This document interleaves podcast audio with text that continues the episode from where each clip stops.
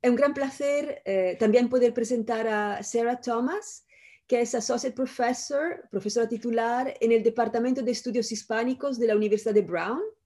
Se ha doctorado por NYU, la Universidad de Nueva York, y trabaja en ficción y cine contemporáneos del Estado español con un interés secundario en las producciones cinematográficas latinoamericanas.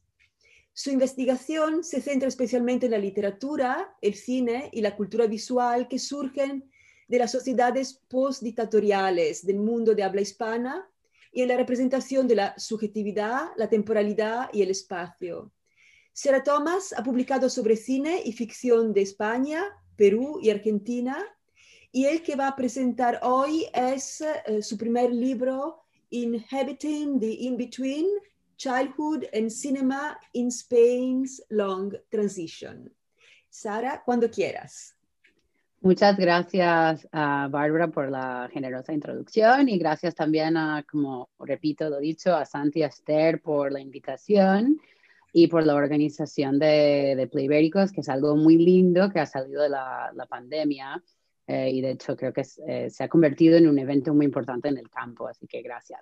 Intentaré hablar brevemente del libro que salió en el verano del 2019 y que por culpa de este largo 2020 parece haber sido escrito como en, otro, en otra vida y por otra persona, pero bueno. Um, el libro se enfoca en la representación de la infancia y la figura del niño la niña en el cine español producido entre 1970 y 1983, eh, un periodo que yo denomino la larga transición. Y esta mirada sobre la transición es larga en principalmente dos sentidos. Primero, porque empieza con películas producidas durante el tardo franquismo. Y segundo, eh, para subrayar que el proceso de la transición política en España es de por sí un proceso extendido y dilatado temporalmente, no solo en su contexto sociohistórico, sino también por su legado duradero en las instituciones políticas, culturales y la memoria histórica. Y en ese último sentido, el libro, por un lado, se sitúa como parte de una conversación crítica actual que busca reevaluar eh, los últimos años de la dictadura y la transición, y aquí podemos incluir a muchos libros como los seminales de Cristina Moreira Menor, eh, Teresa Vilaros o Alberto Medina, tal como las aportaciones de los últimos años que seguramente conocerán de Germán Labrador, Rosy Song, Fran de Alba, Duncan Wheeler, el libro que presentará Tom hoy, entre otros. Eh, pero por otro lado, también participa en debates actuales sobre la figura cinematográfica del niño, donde en nuestro campo destacan, entre muchas más, las contribuciones de Sarah Wright, Darren Hogan y también de nuestra compañera aquí presente, Fiona Noble. En mi libro pongo estas dos conversaciones críticas en contacto, sosteniendo que en la intersección de ambas se sitúa un eje crítico de sumo interés para entender el cine y la cultura de la época, y es un cine que se aferra a la niña o al niño como una figura móvil, fluida, cambiante y ambivalente. A mi juicio, el atractivo de la figura infantil en el cine de la larga transición se encuentra en la multiplicidad de asociaciones de este sujeto, como uno que es a la vez familiar y ajeno, domesticado y amenazante, y que puede asociarse de forma simultánea con el pasado, en la nostalgia, por ejemplo, de una infancia perdida u otras construcciones autobiográficas, y el futuro, sobre todo el futuro imaginado de la nación, donde el niño se considera el sujeto político del mañana. Em, muy brevemente, después de una introducción que sitúa un poco la aportación del libro en esa mm, encrucijada crítica, el libro se compone de cuatro capítulos y cada uno se centra en un cineasta de la época que ha demostrado un profundo interés en la figura infantil o en la infancia en más de una película. El primer capítulo se ocupa de teorizar la figura del niño recordado que al adulto de antaño fue examinando dos películas de Carlos Saura, El Jardín de las Delicias y La Prima Angélica. Analizo estas dos películas en su contexto tardo-franquista y trato los debates que suscitó la segunda en la esfera pública, argumentando que no solamente suponen una especie de barómetro de la sociedad pretransicional, sino que también exponen un elemento clave, pero paradójico, de la figura del niño que el adulto fue está siempre fuera del alcance de la memoria o de la subjetividad adultas, pero también reside en lo más profundo del ser. Y esto es como una distinción bastante clave. En el segundo capítulo examino dos películas del cineasta popular Antonio Mercero, La guerra de papá y Toby, El niño con alas del 77 y 8, usándolas para estudiar cómo el niño actor es fetichizado y cosificado por la industria cinematográfica y cómo la simultánea protección y explotación de la figura infantil sugiere profundas ansiedades sobre el pasado y el futuro de la nación. Y el tercer capítulo se centra en probablemente las dos películas más canónicas del libro, eh, ambas de Víctor Erice, El espíritu de la colmena y El sur, del 73 y 83 respectivamente, demostrando cómo sus complejas dinámicas de identificación parcial con la protagonista niña proponen una estructura ética para comprender tanto el otro como el pasado histórico, ninguno de los dos estando del todo asequible. Y finalmente, en el cuarto capítulo, se, eh, me ocupo de la figura adolescente en dos películas del cineasta de tercera vía, Jaime de Armiñán, El amor del capitán Brando y El nido.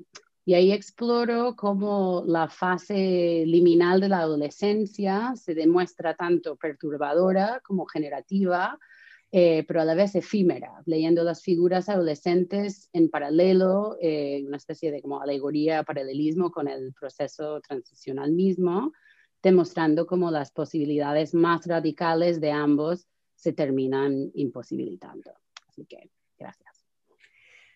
Um, muchas gracias, Sara, por, por, esta presentación tan excelente, panorámica de, del libro. Eh, y tengo una pregunta eh, sobre esa última parte que titulas Coda, en la cual hablas de niños y niñas eh, en el cine actual. Por ejemplo, las niñas de Estiu 1993 de Carla Simón frente a, a, las niñas de, de Cría Cuervos. ¿no? Y creo que este salto al presente está implícitamente relacionado con, con tu subtítulo, ¿no? Uh, the Long Transition, ¿no? La larga transición.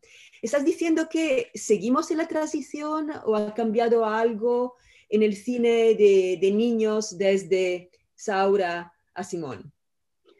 Bueno, gracias, eh, Bárbara. Es una muy buena pregunta y podría hablar mucho rato sobre este tema, así que intentaré ser concisa.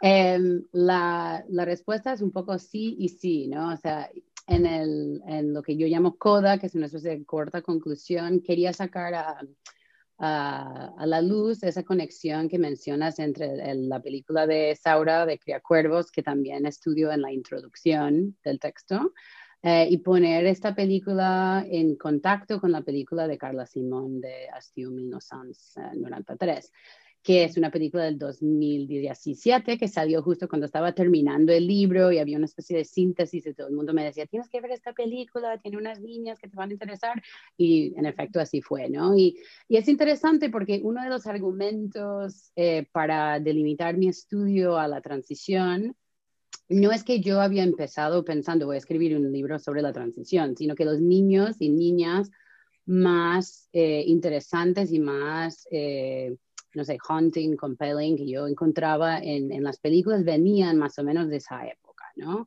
Entonces, las películas un poco determinaron, eh, el, digamos, la cronología.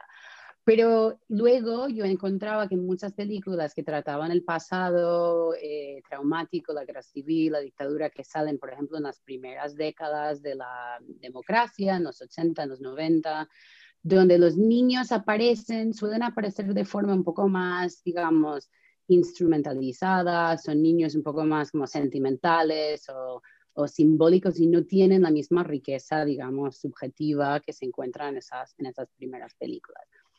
Pero es muy interesante porque yo diría que en la última década hemos visto cada vez más de nuevo este tipo de representaciones más plenas, más perturbadoras, profundas, subjetivas y creo que quizás para generalizar bastante se podría leer como una especie de eco de cine de la transición, quizás resultado de justamente la combinación de factores, la crisis neoliberal que se ha visto desde el colapso global financiero del 2008, el 15M, este momento de como reevaluar un poco el pasado, el presente, el país, ¿no? Que yo creo que está como un poco sacudiendo muchos estudios culturales. Yo creo que de ahí quizás viene estas, vienen estas nuevas representaciones como la de Simón, o podríamos poner también ahí en esa categoría Panegra, ¿no? De, de, la película de Villaronga del 2010, que creo que es una especie de eco, pero también es algo nuevo.